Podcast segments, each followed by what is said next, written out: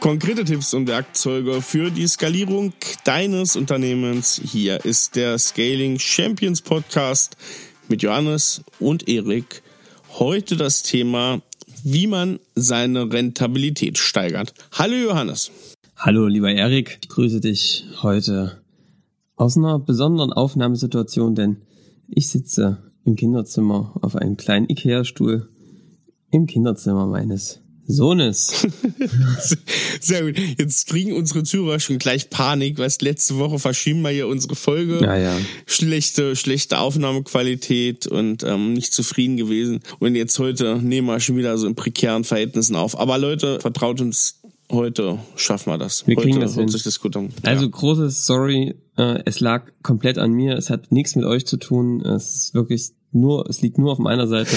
Ich hatte wirklich massivste technische Probleme mit äh, grauen Haaren und allem, was dazugehört. Aber wir sind jetzt wieder hier auf dem aufstrebenden Ast und tun alles, was wir tun können, um die Quali weiter hochzuschrauben. Genau, das rote Podcaster steht bereit und wir fangen auch ja gleich an. Wir haben heute ein schönes Thema Rentabilität steigern.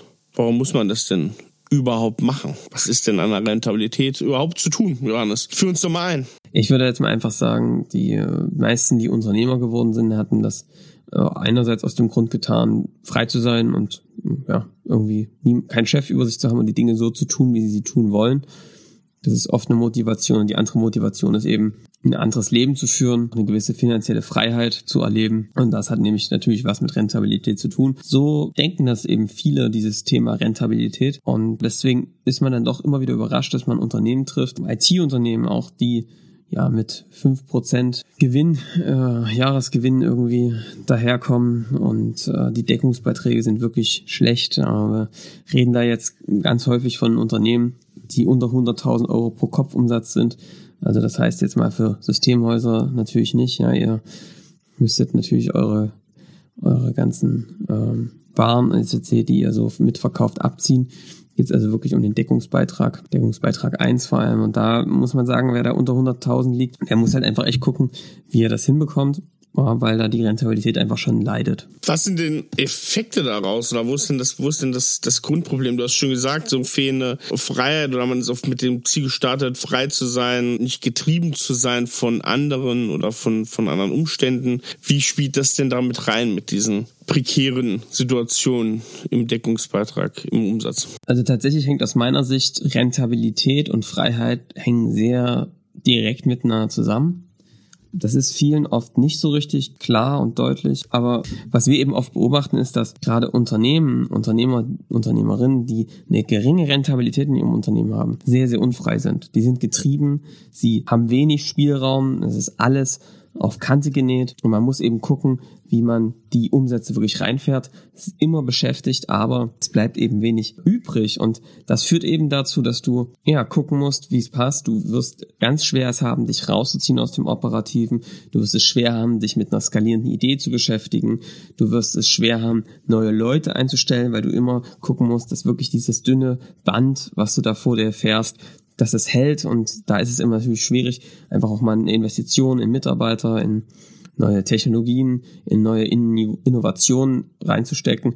Und deswegen eine geringe Rentabilität führt dazu, dass du dich einfach langsamer entwickelst und viel, viel vorsichtiger bist, was wirklich Schritte nach vorne geht. Und das führt langfristig wirklich zu so einem negativen Abwärtsspirale, die echt böse ausgehen kann. Das heißt, Rentabilität ist ein sehr wichtiges Thema. Jetzt gar nicht mal so vordergründig rein aus ja, kapitalistischen Gründen, tatsächlich eher weil es einfach ein Werkzeug ist, wirklich sich Freiraum und auch ja, einen gewissen Bewegungsraum als Unternehmerin zu schaffen. Ziemlich wichtiges Thema aus meiner Sicht. Ja. Lass uns doch mal ein bisschen Richtung Autometaphern gehen, Johannes. Wo fährt man denn so sackersenmäßig da rein die Woche bei dem Thema?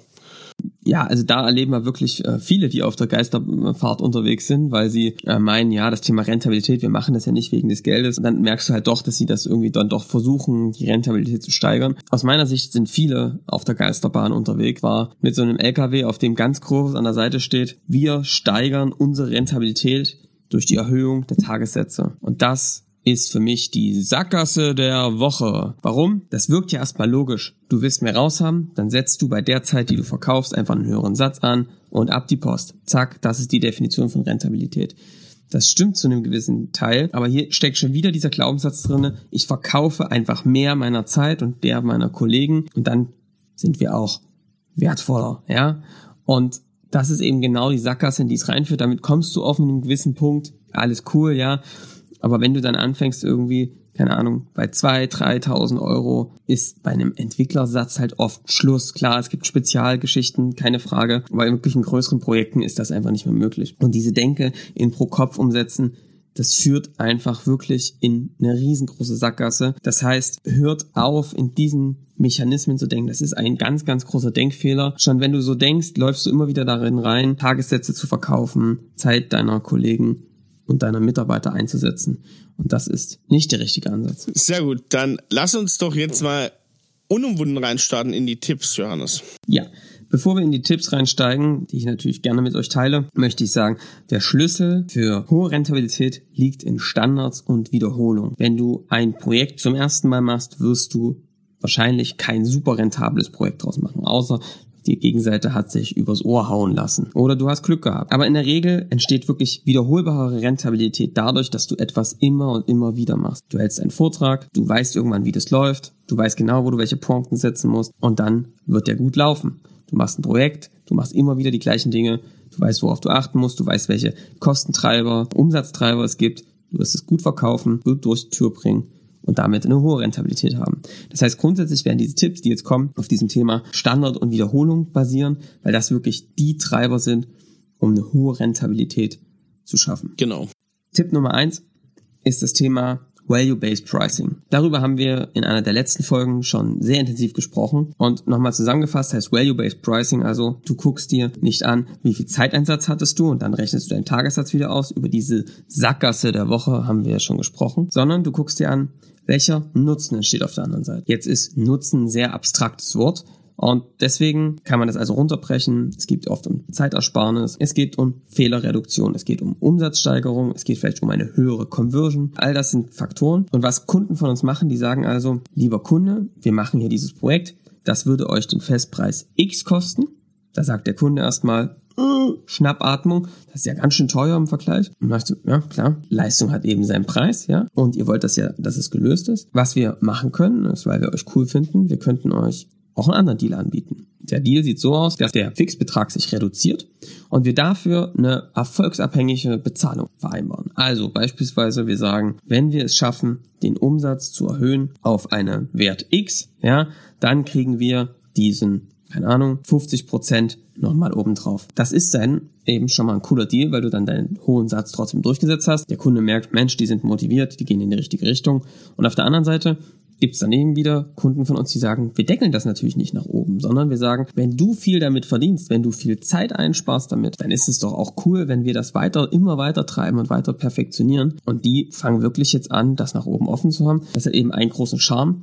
Du machst ein Projekt, das machst du schon mit diesem Grund, Gehalt oder Grundbezahlung profitabel, damit kannst du gut leben. Und dann kommt halt irgendwann nach einem halben, nach einem Jahr ein Bonus überwiesen, wo du denkst, da habe ich gar nicht mehr mit gerechnet und auf einmal knallt es auf dem Konto. Und das ist dann eben genau dieses Spielgeld. Kunde von uns hat das mal Fuck You Money gesagt, wo man sagt, das kann ich jetzt wieder nutzen und investieren in mein Unternehmen, meine Weiterentwicklung, Freiraum weiterer Mitarbeiter. Ja, das ist ein Thema. Wer wissen möchte, wie man das machen kann und welche Möglichkeiten es da gibt, ich glaube Folge 32 war es, ne? Ja, genau. Folge 32 könnt ihr euch das Ganze nochmal gebündelt anhören. Genau. Tipp 2, Johannes. Tipp Nummer 2. Wo lassen viele immer wieder das Geld auf der Straße liegen? Im Vertrieb. Das haben viele gar nicht auf der Kappe, gerade im B2B, gibt's eben sowas wie Customer Acquisition Costs, rechnen die wenigsten Agenturen und IT-Unternehmen aus. Das machen die vielleicht, wenn sie anorganisch über Ads Kunden gewinnen. Aber der ganze Prozess danach, da werden diese Akquisekosten gar nicht betrachtet. Das ist aber gar nicht, ehrlich gesagt, gar nicht mal so wenig und Vertriebler werden ja oft sehr gut bezahlt. Und da bleibt eben ganz oft richtig was liegen.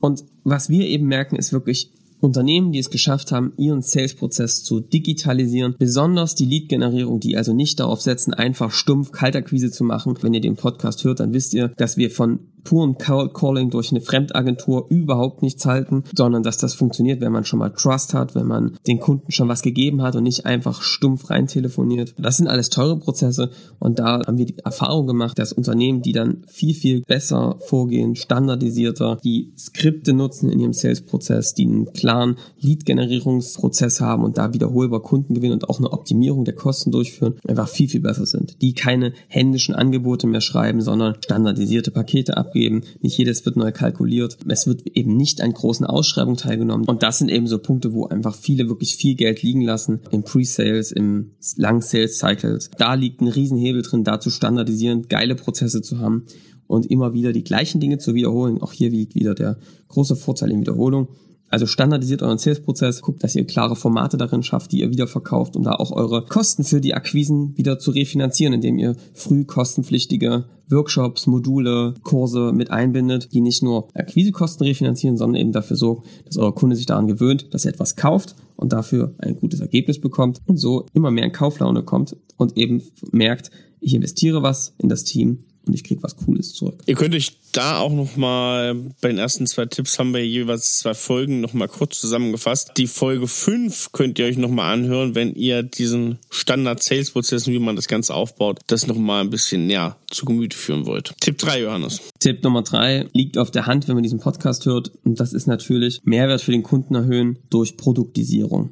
Produktisierung heißt also, nimm das, was du bisher individuell mit deinen Kunden machst, mach es zumindest in einen klaren Frame, in einen klaren Ablauf, der sich immer wieder wiederholt. Pack's in Module rein. Irgendwann hast du vielleicht ein Halbzeug, also das heißt irgendwie eine Plattform, auf der ihr schon Prozesse modelliert habt. Ich habe heute mit einem Hersteller für Warenwirtschaftssysteme gesprochen. Und was die zum Beispiel machen, ist, die haben nicht nur ihr Warenwirtschaftssystem als Produkt, sondern eben auch die mittlerweile so tief in den Branchen drinne, dass sie die Prozesse dieser Kunden schon modelliert haben und da eine 80% Lösung haben. Und das Wissen verkaufen sie direkt mit. Also total smart. Und so eine Geschichten zu machen, da steckt also das Wissen in den Prozessen. Und damit das wirklich auch einen Effekt auf deine Rentabilität hast, musst du zwei Dinge tun. Erik, was glaubst du, was sind, was ist zumindest erstmal ein Punkt, den du unbedingt machen musst, um da auch eine spürbare Rentabilität zu bekommen dass das auch funktioniert?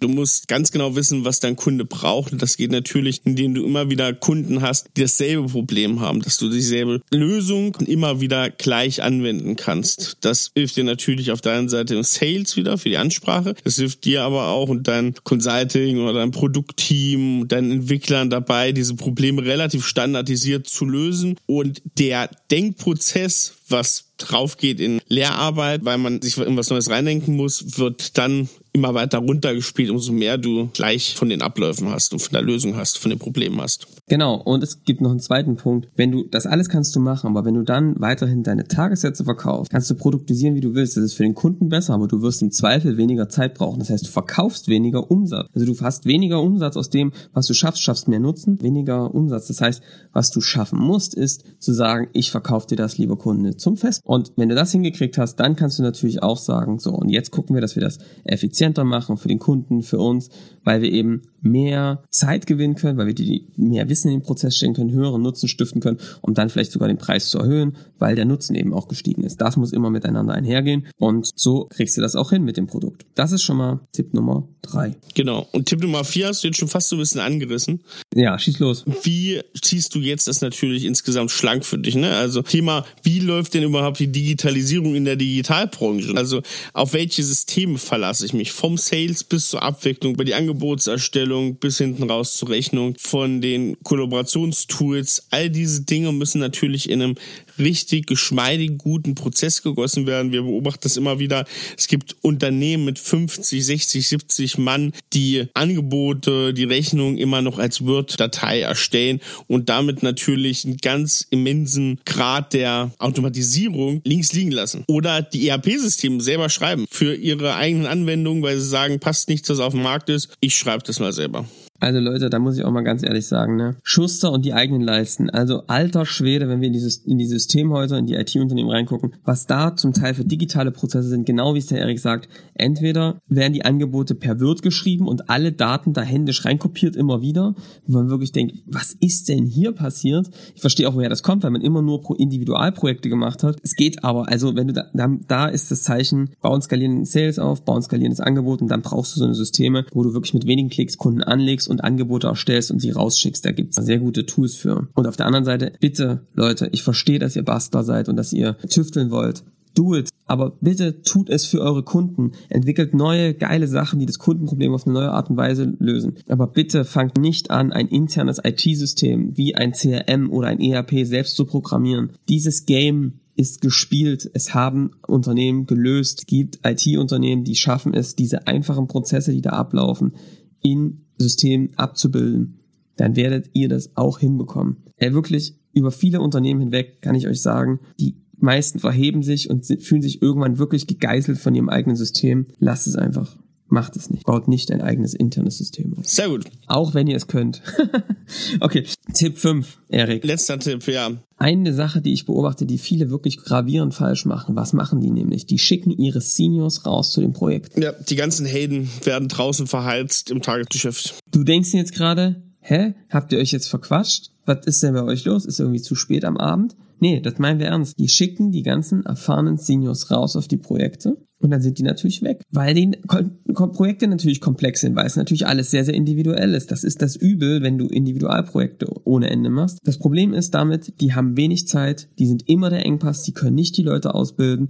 Damit wird es schwer, neue Juniors ranzubringen und du hast automatisch einen Engpass in deiner Entwicklung. Richtiges Problem, weil das der Kern deiner Wertschöpfung ist. Und jetzt ist eben der Gedanke, dreh es um. Es braucht ein bisschen Zeit, es gibt aber viele Beispiele, die das sehr gut machen. Was die geschafft haben, ist, dass die ihre Seniors nutzen, um die Standards und das Produkt, die produktisierten Ansatz eben weiterzuentwickeln. Und die Juniors explizit mit einem guten Ansatz, mit einem Beratungsansatz, mit einem standardisierten Ansatz dahin bringen, dass sie die Individualprojekte machen, das Customizing beim Kunden. Natürlich angeleitet durch die erfahrenen alten Hasen, aber Stück für Stück da reinwachsen, um eben die Welt des Kunden kennenzulernen, die Macken im Produkt und dann irgendwann in die Produktentwicklung mit einbezogen zu werden. Viele machen es eben andersrum, die lassen den Werkstudenten am Produkt irgendwelche Dinge rumschrauben. Kann man es machen zu probieren. Wenn du das löst, hast du den riesen Vorteil, dass du junge Leute nehmen kannst, sie vor allem ausbilden kannst auf einer sozialen Ebene und sie dann sehr gut beim Kunden mit einsetzen kannst und da einfach einerseits höhere Rentabilität hat, das muss man einfach sagen, und auf der anderen Seite eben auch nicht so durch dein, in deinem Wachstum beschränkt bist.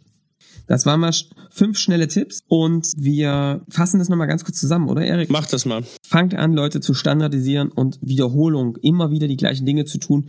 Damit kommt wirklich höhere Rentabilität und zentrales Wissen wird aufgebaut. Guckt euch das Thema Value-Based Pricing an, ermittelt, welcher Nutzen entsteht für den Kunden, versetzt euch mal in die Schuhe des Kunden, guckt, was passiert da wirklich, was können wir wirklich für einen Effekt erzeugen. Das hat eben auch gleichzeitig den Nutzen, dass wirklich ihr euch darauf fokussiert, mit allem, was ihr tut, Nutzen zu erzeugen beim Kunden, was immer gut ist. Tipp Nummer zwei, fangt wirklich an, eure Sales-Prozesse zu standardisieren. Fangt an, sie zu digitalisieren und für macht sie immer effizienter. Guckt euch auch auf einem B2B-Sales die Acquisition Costs an und sorgt dafür, dass diese abnehmen, indem ihr eine höhere Schlagzahl habt, eine höhere Auslastung, vielleicht nicht jeden Termin vor Ort beim Kunden, sondern kann man mittlerweile sehr gut remote machen und da einfach auch die Auslastung der Sales-Kollegen zu erhöhen. Tipp Nummer drei, fangt an zu produktisieren. Dafür müsst ihr zwei Dinge tun. Erstens, ihr braucht die gleiche Nische, die ihr immer wieder replizierbar gewinnt an Kunden mit dem gleichen Problem und dem Wunsch, damit das eben auch passt. Und zum Zweiten müsst ihr es umstellen, dass ihr auch euer